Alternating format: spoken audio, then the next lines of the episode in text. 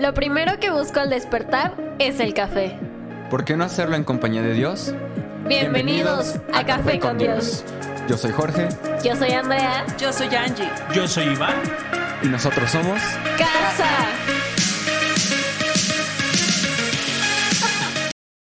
¡Ey, familia! ¿Cómo están? ¡Ey, qué rollo! Muy bien. ¿Qué rollo, familia? Hola, hola. Qué gusto verlos, ya los extrañaba. Sí, ya se extrañaba podcast. ¿Qué tal su semana? Ahí va. Ahí va, poco a poquito. ¿La tuya, amigo? Bien, empezamos ajetreados, pero... Pero se fue componiendo la semana. Se fue componiendo. Se fue componiendo. Qué increíble. Es interesante. Ahorita estábamos platicando, ya llevamos como tres que no podemos estar todo el equipo completo. Hoy Ya nos va a faltar Angie y Andrea, no están aquí, están en un desayuno de mujeres increíble. Ya nos están mandando fotos y de todas las mujeres que se reunieron. Estuvo extraordinario. Así que estamos emocionados y gracias, gracias por acompañarnos. Y la verdad es que le tengo una sorpresa a estos dos jovencitos. Ay, ay. Estamos expectantes, no nos quiso decir de por qué trataba ni Solo dijo entren. ¿Eh? ¿Eh? Solo dijo entren. Sí, Sí. exactamente. Sí, solo les dije entren, así que están listos. Sí. Siempre estoy listo. Ay. Ay, no es cierto, no. El tiempo es una construcción efímera. Ah, Uy. Se iba a poner el modo maestro. Ojo con el modo maestro porque se pone medio intenso. me encantan sus caras de no, por favor, no, por favor, no, por favor. No vengo a Fíjense que clase. hace, hace algunos años escuché una expresión, han escuchado del, del tipo de generaciones que hay, ¿no? Sí. Los baby boomers, la generación X, la generación Z. ¿Qué, qué han escuchado de eso? Primero tú, Natalie. Ay, ay, güey, está bien yo. Primero. pues se supone que son como la clasificación de. Del, vaya, de las personas acorde a su edad en un determinado tiempo. Ok. Por ejemplo. Acorde a su edad. Ajá. Y a su contexto. O sea, cada una de esas generaciones tiene un contexto diferente y por eso es que tienen ese nombre. Ah, Hay una palabra que es mi, una de mis palabras favoritas en el mundo y es contexto. ¿Qué es contexto? Condición. Defíneme condición. Ah, una condición es un ambiente en el que te desarrollas. Ok, entonces estamos hablando de ambiente en tiempo, cultura y factores económicos tal vez. También ¿Sí? es contexto. Sí. Porque es parte del contexto, ok. Muchas de las situaciones que estamos viviendo y las reacciones de las personas dependen de su Contexto. contexto. Ok, entonces muy bien. La generación, ¿has escuchado hablar de la generación baby boomer?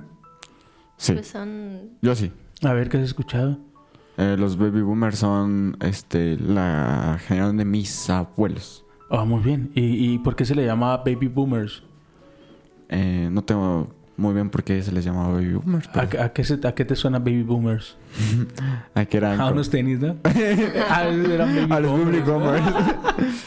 no sé, como que baby boomer. Como niños obligados a, cre- a crecer. Niños obligados a crecer. ¿no? Chance, ¿Por, sí, por- ¿eh? por qué- por qué un niño sería obligado a crecer, Nat? ¿Por qué tú serías obligada a crecer?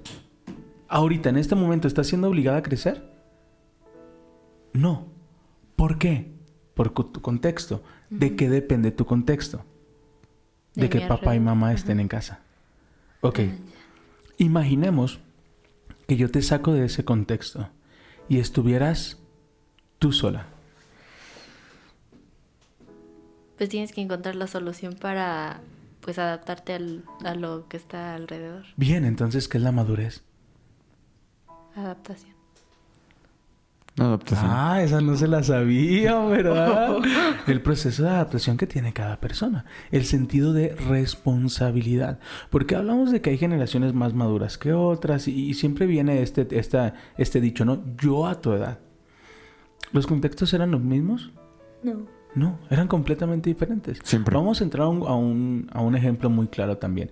¿Qué entienden por adolescencia?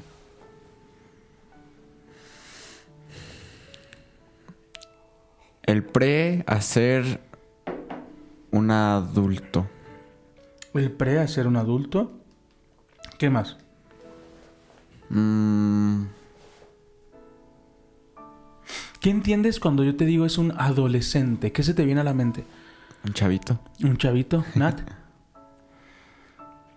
Mm. Solo. Bien, eso está interesante, solo. El proceso de pasar de niño a adulto. Wow, el proceso de pasar de niño a adulto. Ahora mi pregunta es, ¿eso sería un, un proceso nuevo o ya es antiguo?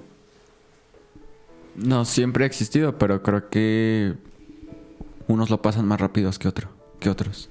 Ok, siempre ha existido. De hecho, no, amigo.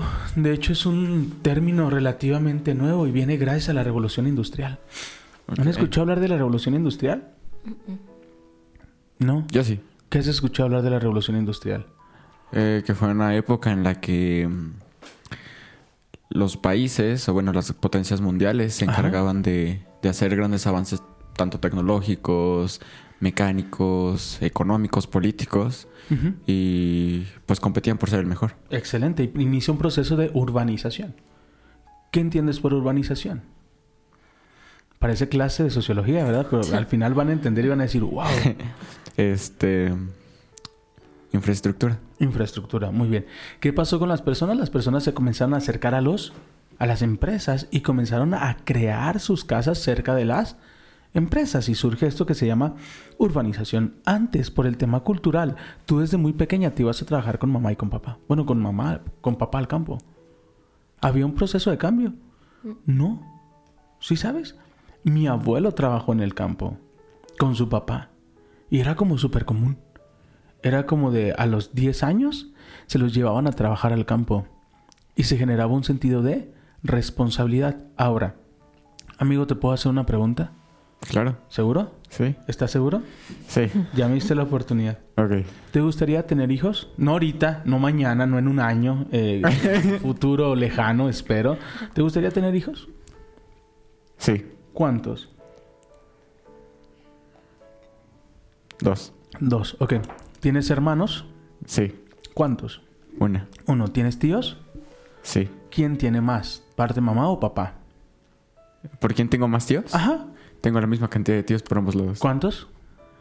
Eh, dos. Ah, son una familia singular. Sí, o sea, cada, o sea, mis abuelos paternos tuvieron tres hijos Wow. y los mater- y mis abuelos maternos también tuvieron tres hijos. Wow, qué Entonces, tremendo, qué están tremendo. parejistas. Nat, la misma pregunta, las mismas dos preguntas. Sí, quiero tener hijos. Dos también. Tengo un hermano y mi papá tiene tres hermanos. Bueno, una- dos hermanas y un hermano. Y mi mamá tiene dos hermanos. Ah, son familias pequeñas. Sí. Muy bien, qué padre, qué padrísimo. ¡Qué padre! Acaban de arruinar mi ejemplo, pero... pero si tú que nos estás escuchando eres como mi familia y como la de la pastora Angie, nuestras familias son grandes. De, bueno, de parte de mi casa yo tengo nada más dos hermanos, pero de parte con, eh, de con mis papás tengo varios hermanos, varios tíos, perdón. Y de parte de Angélica son nueve hermanos. ¡Wow! Imagínate Impresionante. Nueve hermanos, man. ¡Wow! Ahora, ahí viene la pregunta interesante. ¿Por qué dos? Porque creo que serían los que podría darles la atención suficiente a ambos. ¿Te das cuenta cómo el proceso mental y de análisis cambia? Cómo ya no es la visión de tengo que tener un montón de hijos y es que tengo familia por... No, el enfoque va cambiando, por lo tanto el contexto es diferente. Diferente. Por lo tanto teníamos, imagínate, eh, mi suegra que tuvo nueve hijos comenzó a tener familia desde muy joven. La presionaron a crecer. Cuando viene el término de la revolución industrial, papá y mamá podían ir a trabajar a una empresa. ¿El niño con quién se quedaba? Con la abuelita. Con la abuelita. ¿Quién la educaba? La abuelita. Y esa generación también comienza a desarrollarse y se genera una, una- una generación responsable, una generación con visión que no quiere volver a repetir el patrón de sus. Padres. ¿Se dan cuenta cómo todo comienza a embonar? Ahora viene la pregunta interesante. Cuando se ¿Están pone en modo maestro, ¿no les ¿Están? digo? Sí, les pone les intenso. dije, les dije. Pe- Pero les van cayendo. Co- Como muchas veces no entendemos nuestro comportamiento. No entendemos por qué nuestros anhelos, no entendemos por qué, por qué este sentir de que tengo que hacer más. ¿Sí me explico? Es una carga No me voy a adelantar. Voy a volver ya a la sé para dónde va, yo sé dónde sabes fue a ese va, mensaje. exacto, sí, sí, no, ya. Es que, ¿sabes qué? La verdad. Bueno, no me voy a adelantar. Hoy en día, hace un tiempo se, se estuvo hablando de los nini. ¿Recuerdan a los nini? Sí, claro. ¿Cuáles son los nini? Los que ni trabajan ni estudian. Ah, Por eso son nini. Por eso son nini. Era muy divertido hablar de los nini, ¿no? y había una charla ahí. Y estaban varios sociólogos hablando sobre, sobre toda esta postura, ¿no? De, de- de esta generación. Y todos le estaban tirando durísimo. Esta generación no sirve para nada. Esta generación y ta, ta, ta, ta, ta.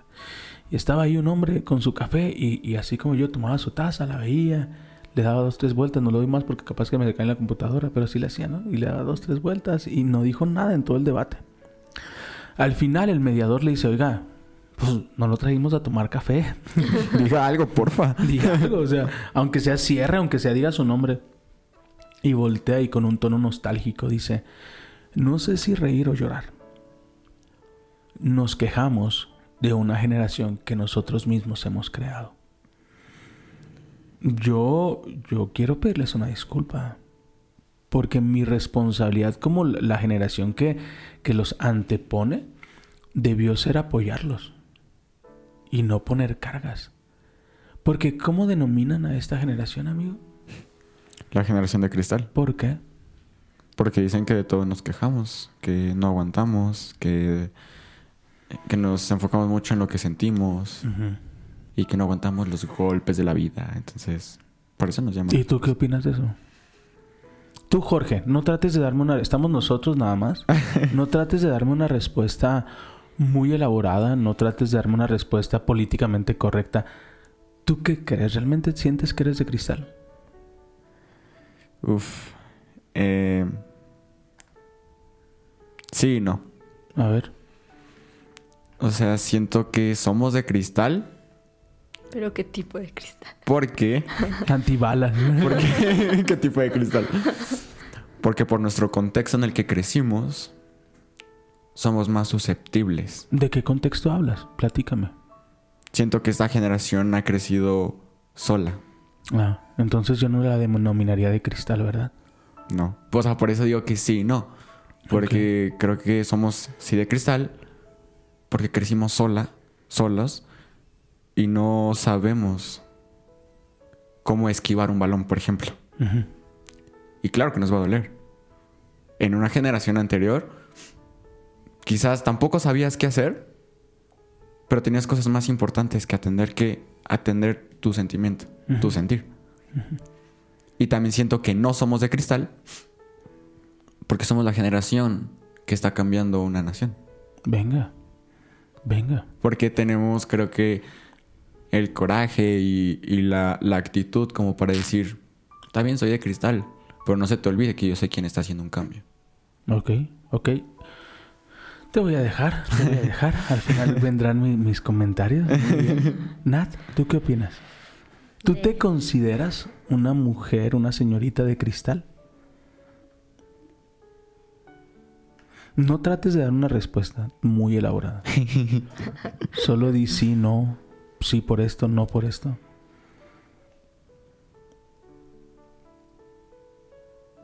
Yo digo que, que sí me considero una, una, una persona de cristal porque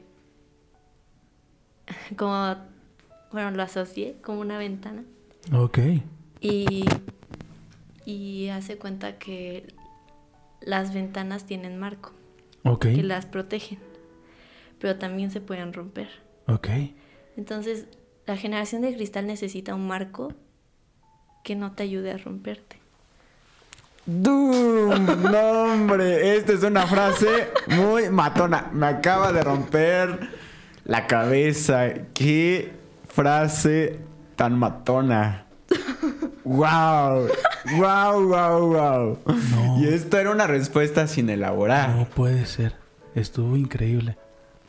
Pero, pero, pero se dan cuenta que, que si... Que dice que tenemos que tener un marco fuerte para, para no rompernos. No, espérame, yo quiero que siga con esa primicia. no manches, Nat. wow. Ok, sigue. ¿Qué, qué, qué más? Continúa, Está buenísima la analogía. Se voló la barda. Sí. Hasta a mí me voló la cabeza. Wow. Wow, sigue, sigue, sigue. No, pues es eso. Dice, ya no tenía más, me saqué de aquí. No puede ser. ¿Tú qué opinas de lo que acaba de decir? Está. No. Está, está llena de razón. O sea. Tiene un poquito que ver con lo que, con lo que digo. De que la gente nos dice. Es que eres de cristal. Sí, pero no te has dado cuenta que. Me estás diciendo que soy un cristal. Porque me rompo. Pero los cristales pueden tener una protección. Y siento que esta generación es la protección que no ha tenido. Y eso es lo que voy. De que somos una generación abandonada. O sea. Siento que nuestros papás eh, se preocupan por trabajar, por darnos lo que merecemos, pero también muchas veces se descuida esa parte de los chavos, de decir es que también necesitan de nuestra atención, eh, digamos, emocional. Y esta generación está diciendo, ayuda. Necesito de, de ti, papá, de ti, adulto, que tienes más experiencia que yo, que, que sabes de los golpes de la vida y yo no sé nada. Necesito de ti. Entonces creo que si tuviéramos, si, si creciéramos, si no creciéramos solos, creo que ese marco que dice Natalie se fortalecería mucho más con, con cada uno de los golpes que nos dan. Wow, me dejaron, me dejaron sin palabras. Eh, creo que en mi vida había escuchado una analogía tan increíble de sí, nos quejamos de que son de cristal, pero ¿dónde está el marco que debió protegerlos? Y, y ahora, aquí hablamos de un cambio, volvemos a lo mismo, ¿no? A los, a los contextos. Es interesante ver el contexto. Y cuando hablamos de contexto, hablamos, dijiste algo bien interesante, nos sentimos solos, ¿va? Ok, volvamos atrás. Antes eran ocho hijos, nueve hijos, diez hijos. Y dale trabajo, empleo, da- perdón, dales empleo, dales tierras, dale todo lo que tienes porque quieres darle todo a tus hijos. ¿Podías dárselo a los diez? No, No. no. Ok. Quien no recibió, ¿cuál crees que era su pensamiento? Lo que yo no recibí, quiero dárselo a mis Hijos. hijos. ¿Puedo tener 10? No, elijo tener 5 o 4 o 3. Y buscaban, hay, hay una frase de Freud, ¿han escuchado hablar de Freud? Sé que es un eh, fis- eh, mm, Psicólogo, sí, psicólogo este, un psicoanalista. Sí. Ah, hay, hay una frase que a mí me gustó mucho que dice, el ser humano es capaz de vender su felicidad por algo que lo hace sentir seguro. Esa fue mi generación. Mi generación vendía su felicidad por estar seguro, por tener un trabajo estable. Todos los que estudiaban educación en mi generación buscaban una plaza en secretaría, porque ya tu vida estaba arreglada, ¿sabes? Pero esta generación no puede estar quieta. Es una generación que no, es- no puede estar quieta. Es un fuego el que Dios ha depositado en sus corazones. El tema es que no hemos sabido cuidar ese fuego. No hemos sido esa, esa protección, Nat. Porque no tenemos, como, como dicen, bueno, a lo que llamamos, no tenemos ese marco Ese marco que va a protector. dirigir el fuego. O sea, cuando, cuando tienes una fogata o una chimenea, el fuego está estable porque tiene una dirección. Quizás esta generación es fuego, pero que no sabe para dónde ir. Solamente son llamas encendidas.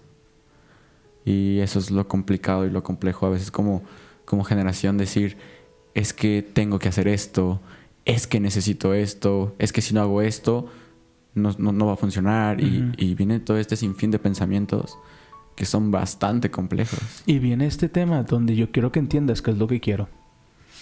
¿Sabes? Que, que muy pocas veces me acerco a decirte cómo debes de hacer las cosas y cómo debes de evitar hacerlas. Simplemente hay el sancionamiento, hay el regaño, es, hay el, el no saben hacer las cosas, de, de todo lloran, de todo se quejan, pero ¿por qué no guiarlos? ¿Sabes? Yo, yo, yo comparto la postura de ambos, comparto, pero también te he de ser honesto. La vida hoy es muy cara. Demasiado. Muy cara, amigo.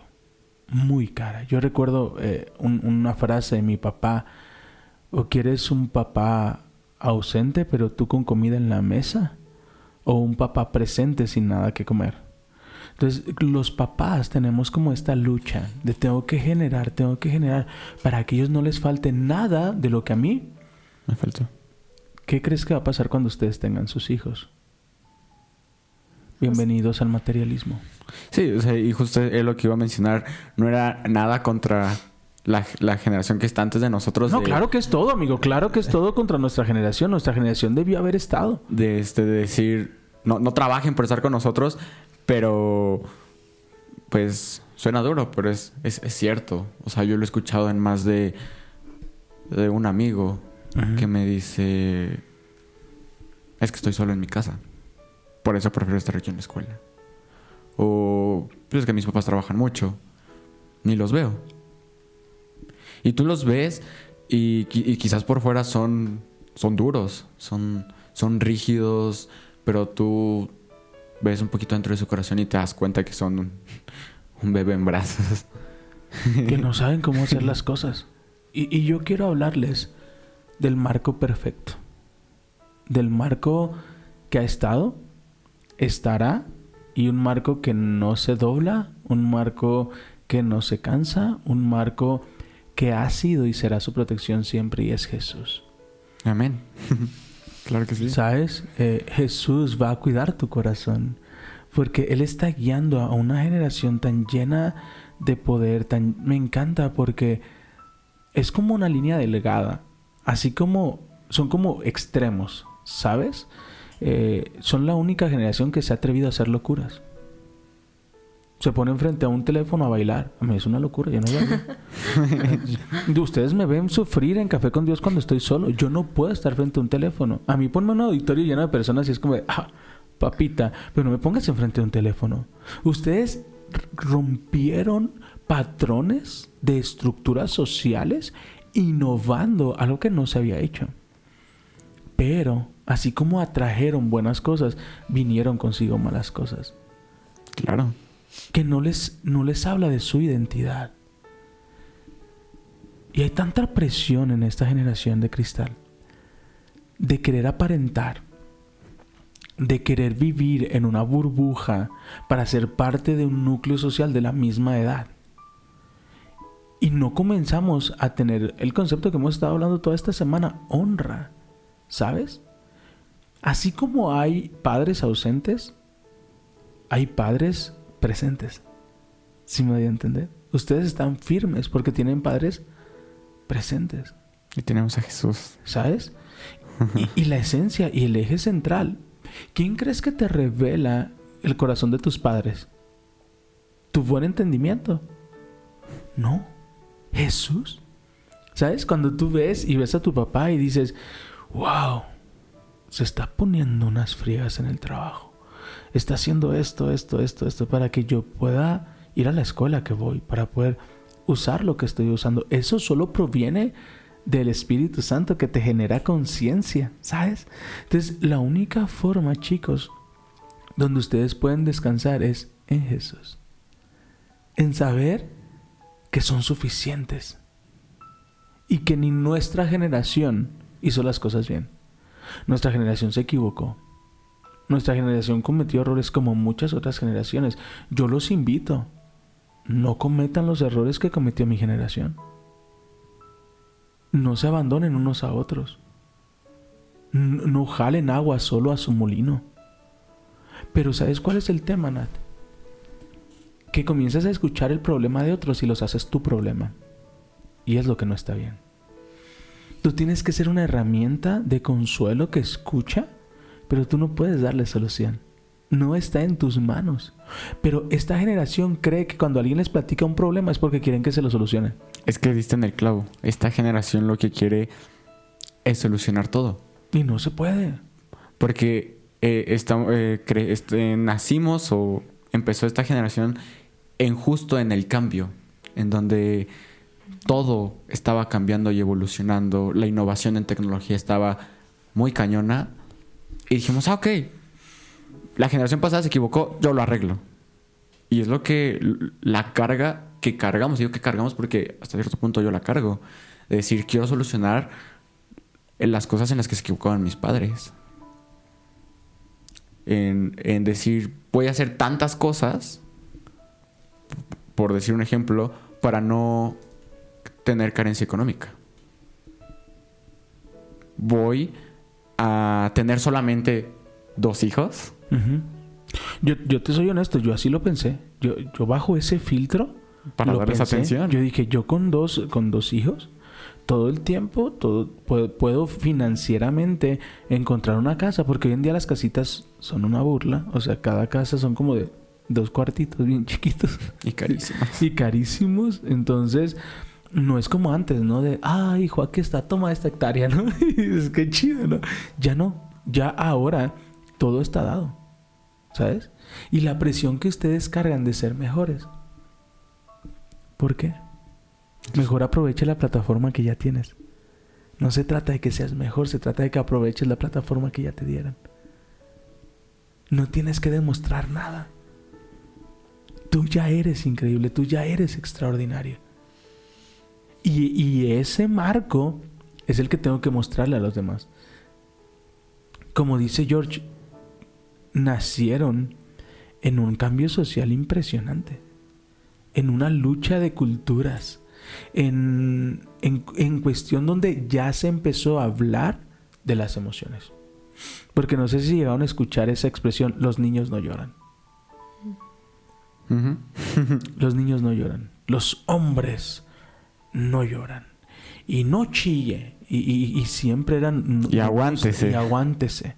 ¿Cuántas veces a nosotros nos tocó escuchar ese discurso? Aguántese, no llore.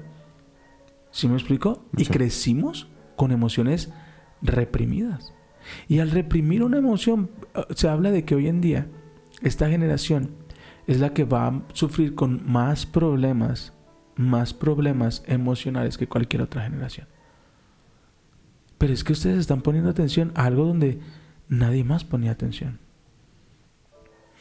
Y yo quiero darles una palabra hoy a ustedes, a la generación de cristal. Fíjate lo que dice Mateo, capítulo 11, versículo 27. Mi Padre ha entregado todas las cosas. Nadie conoce realmente al Hijo sino al Padre, y nadie conoce realmente al Padre sino al Hijo, y a aquellos a quienes el Hijo quiera darle a conocer.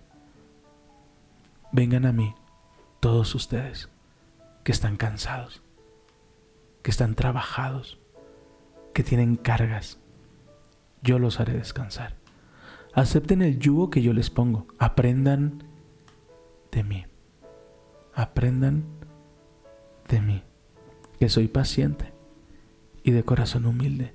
Así encontrarán descanso. Porque el yugo que yo les pongo y la carga que yo les doy es ligero y fácil. Chicos, no tienen que arreglar el mundo. Tienen que empezar a disfrutarlo. No corran. No corran. Mi generación desafortunadamente corrió como si esto fuera una carrera de relevos. y miramos atrás y digo, wow, cuánto me perdí. Chicos, no se pierdan lo que tienen. Yo sé que quieren solucionarlo todo, pero ustedes no son Dios. Descansen en quién es Jesús en sus vidas. Él dice que es paciente, ¿sabes? Que es humilde de corazón. Y esta generación, por lo mismo que, que ha sufrido mucho el de son generación de cristal, son generación de muestran una actitud ruda. ¿Sí ¿Sabes? Es que, ¿Cómo estás? Bien, todo bien. Y muestran esta actitud indiferente. Y después ves cómo uno a uno claudican. ¿En qué semestre vas de la, de la carrera? Tercer semestre. Tercer semestre. ¿Cuántos siguen después de primero? ¿Cuántos siguen? No sé, pero ¿cuántos se han dado de baja? Yo creo que como unos 10. Diez. ¿Y estuviste ahí para escucharlos? Mm.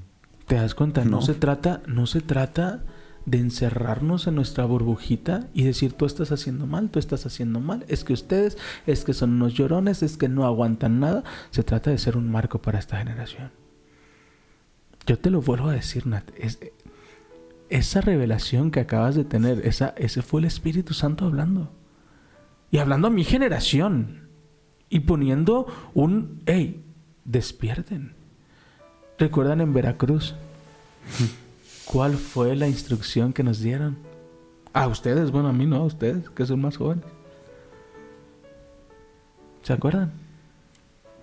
Levanta tu arpa. Vayan por su generación. ¿Cuántos necesitan saber que tienen un marco? ¿Cuántos necesitan saber que, que están amigos ahí? Que hay personas a las cuales te puedes acercar. Que no tienes por qué estar solo. Que tu mejor amigo no tienen que ser las redes sociales. Que tu identidad no lo define tus seguidores, tus likes.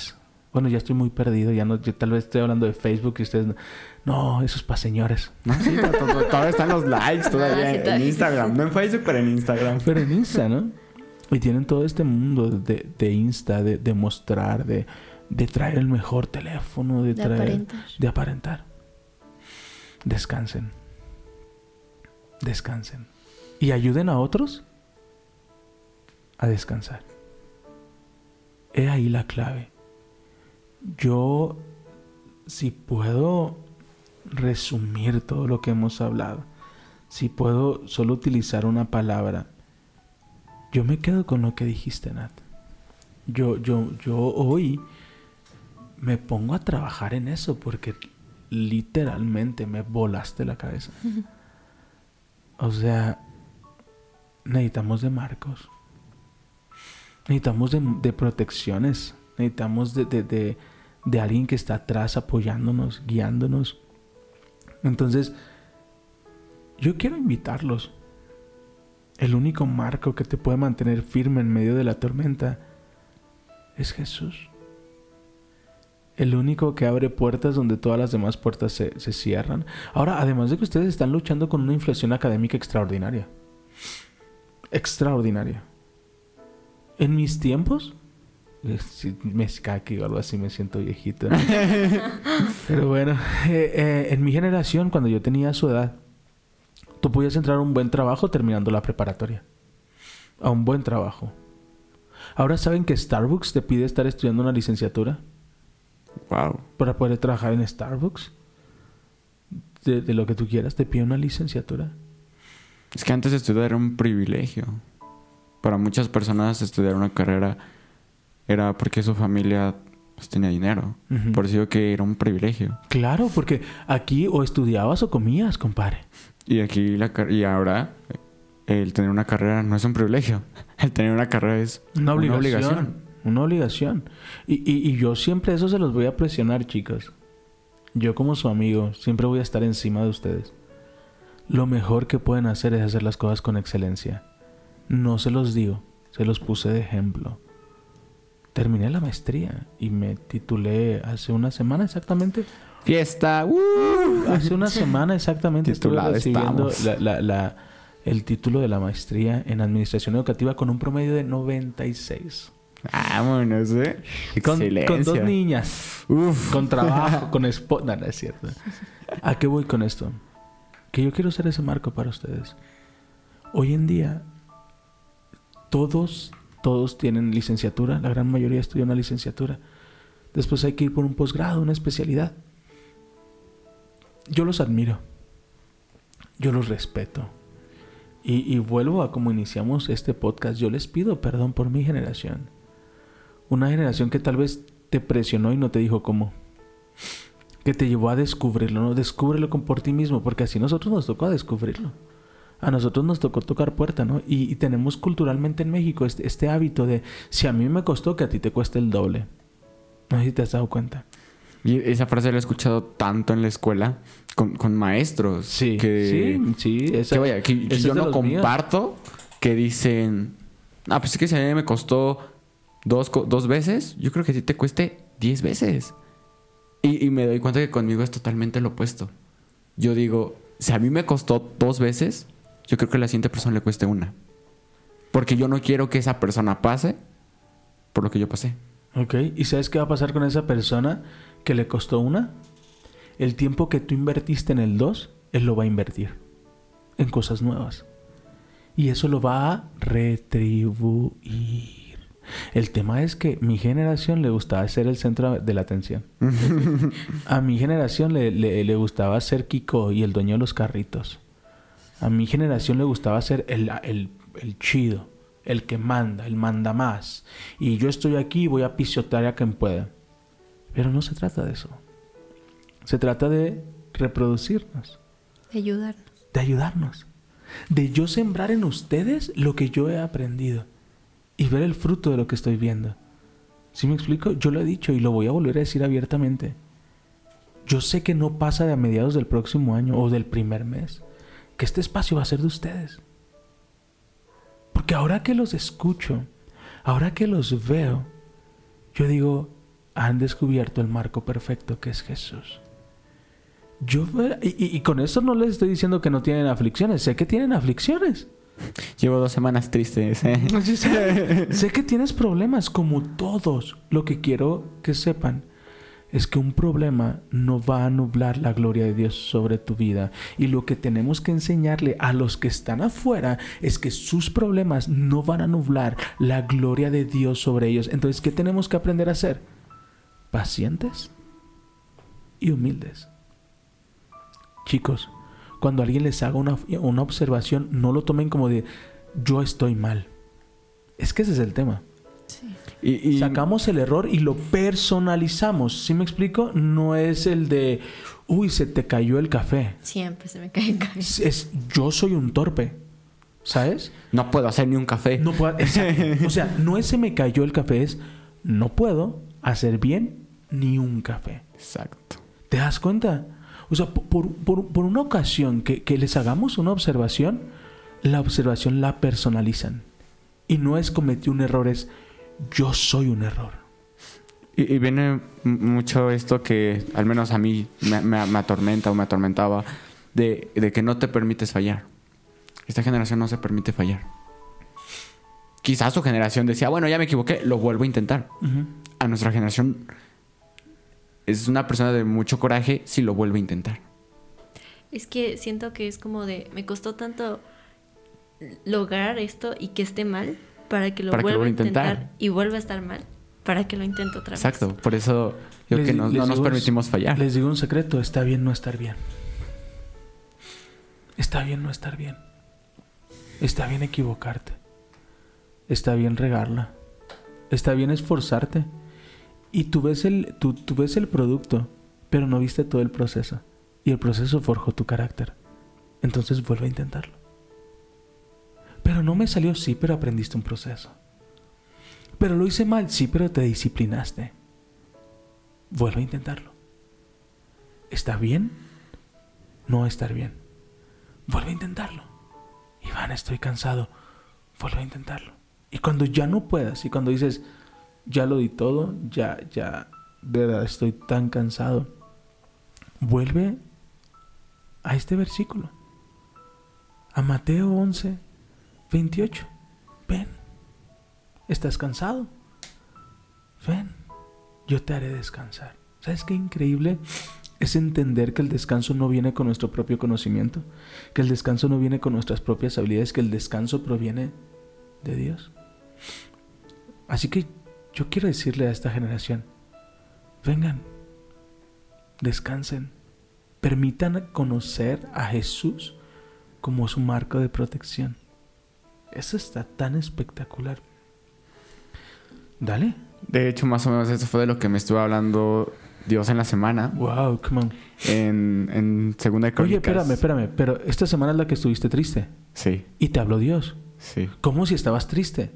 Te habló. Pues Dios te habló en tu desierto. Venga. Entonces, Venga.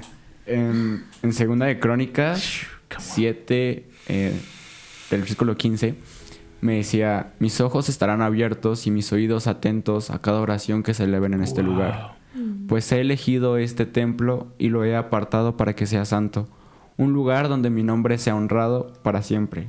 Lo vigilaré sin cesar porque es muy preciado a mi corazón. En cuanto a ti, si me sigues fielmente como lo hizo tu padre David y obedeces todos mis mandatos, decretos y ordenanzas, Entonces estableceré tu dinastía en el trono. Pues hice este pacto con tu padre, con tu padre, con tu padre David cuando le dije, uno de tus descendientes siempre gobernará a Israel. Wow. Wow. Entonces... Qué fuerte. me estuvo hablando de justo de, de, de, de- de honrarlo, de, de justo que Él sea ese marco que tanto estamos anhelando y buscando. Y, y viene mucho esta analogía de eh, él, él va a ser ese mango que va a sostener los golpes como, como el del martillo. El martillo es forjado en el fuego Wow. es, es forjado en, en fuego a altas temperaturas donde cualquier otro metal se, se derrite. Con el que hacen el martillo no, se funde, le dan forma, ¿Cómo? lo meten en un mango y soporta todos los golpes. Y creo que el mango de nuestro martillo es Dios y estamos listos para aguantar los golpes de la vida. Con su mano, de Él. ¿Sabes que Me gusta la definición de fiel.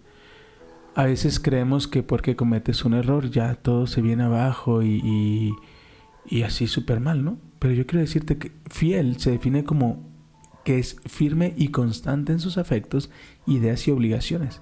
Es una persona firme y constante. Y cuando no puedes ser firme y constante, te vas a Mateo 11:28 y te dice, ven a mí. Yo soy tú, yo soy el que te va a responder a cada una de tus oraciones.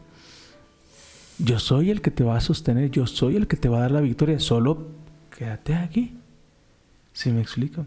Y cuando tú te quedas ahí, cuando tú lo escuchas y cuando tú, tú estás abierto, Él siempre estará ahí. Amén. Amén. Estuvo, estuvo, este, cuando me habló y cuando yo vi este, pues este versículo al que me mandó, porque literal, ni mi mamá me cree cuando le digo que, que Dios me habla, se sorprende porque mi mamá me dice, oye, ¿cómo le haces para que Diosito te hable? Y le digo, literal, lo único que hice fue abrir mi Biblia. Digo, claro, creé un ambiente, creé la atmósfera, Ujú. conecté con Dios, Ujú. abrí mi corazón y le dije, Dios, háblame, que ahorita estoy, eh, bueno, para quien no sepa, bueno, no, no lo saben, eh, estuve dos semanas como triste, como bajoneado, y la tercera semana dije, ¿sabes qué? Ya no, ya no puedo, me rendí. Viene esta parte de que decimos, ríndete a Dios. Y aparte aquí, bueno, está bien bonita la palabra porque dice, he oído tu oración, he elegido este lugar para que, bueno, yo lo entiendo como he elegido este momento para tus peores, o sea, como tu peor momento. Dice, puede ser que a veces cierre los cielos para que no llueva. Que, que devoren las cosechas y, y en- o envíe plagas entre ustedes. Pero si mi pueblo que lleva mi nombre se humilla y ora, busca mi rostro y se aparta, yo oiré desde el cielo, perdonaré pecados y restauraré su tierra. Es como el peor momento, el mejor momento. Sí, no, estuvo, estuvo, estuvo impactante cuando, cuando leí de... Ay, Diosito, suéltame que me lastimas. Bueno, no suéltame que me lastimas, pero... Pues lo que a veces te revela es... Es fuerte. Y obtuve una respuesta. Que aunque se cierren puertas, que aunque parezca que las cosas no van bien, el momento en el que yo me rinda y lo busque, voy a obtener una respuesta como la que obtuve.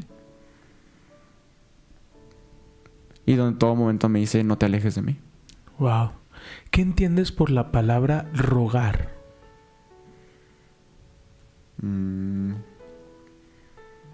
Que va mu- muy de la mano con la palabra humillar. ¿Qué entiendes por rogar? ¿Pedir mucho? ¿Rogar, pedir mucho, Nat? ¿Qué entiendes por Mm. rogar?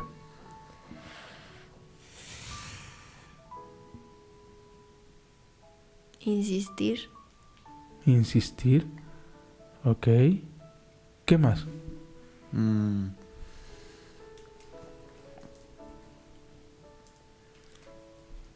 Pues estar ahí sin obtener un resultado. Bueno, sin obtener lo que estamos rogando. Ok. les va, les va a sorprender la definición de rogar. Es extender tu mano para recibir algo. Los niños lo hacen por naturaleza, eso es rogar. Wow. Wow. Es extender tu mano, eso es rogar. ¿Te das cuenta? ¿Y sabes qué es humillarte? Doblar tus rodillas, rodillas y decir, aquí estoy. No tenemos un Dios que quiere vernos aplastados. Tenemos un Dios que quiere abrazarnos, que quiere amarnos y que quiere fortalecernos. Amén. Amén. Uh, cierra, amigo. Ve cerrando. Ay, yo, y ahora me toca cerrar a mí. Ay, pues. Pues tú, joven, y me dirijo especialmente a los jóvenes porque, pues, empezamos hablando de la generación de cristal. Creo que. Que Dios nos dio autoridad, nos dio la fuerza para. para cualquier circunstancia a la que nos enfrentemos. Y solo quiero decirte: acércate a Dios creo que ha sido la mejor decisión que he podido tomar. El decidir estar cerca de Él en, en mi desierto, en, en el peor momento que he pasado. Creo que la mejor decisión que puede tomar es estar con Él y no abandonarlo. Porque a pesar de que yo he estado mal, Él siempre ha mandado bendiciones a mi vida. Entonces, creo que es eso. Búscalo. Wow. Come on, me encanta. Nat. ver, eh, yo quiero decir que que no apresures los tiempos, que, mm, que no te apresures a crecer, que, mm, que Dios ya tiene el camino para, para tu vida. Y ya. Y ya. Yo, yo solo quiero terminar con algo. Yo oro a Dios el día de hoy para que me permita poder servir como marco para ustedes. Poder cuidar sus corazones, poder cuidar sus emociones y poder ser la herramienta que Dios utilice, el vínculo que Dios utilice para que ustedes se fortalezcan en quien es Jesús.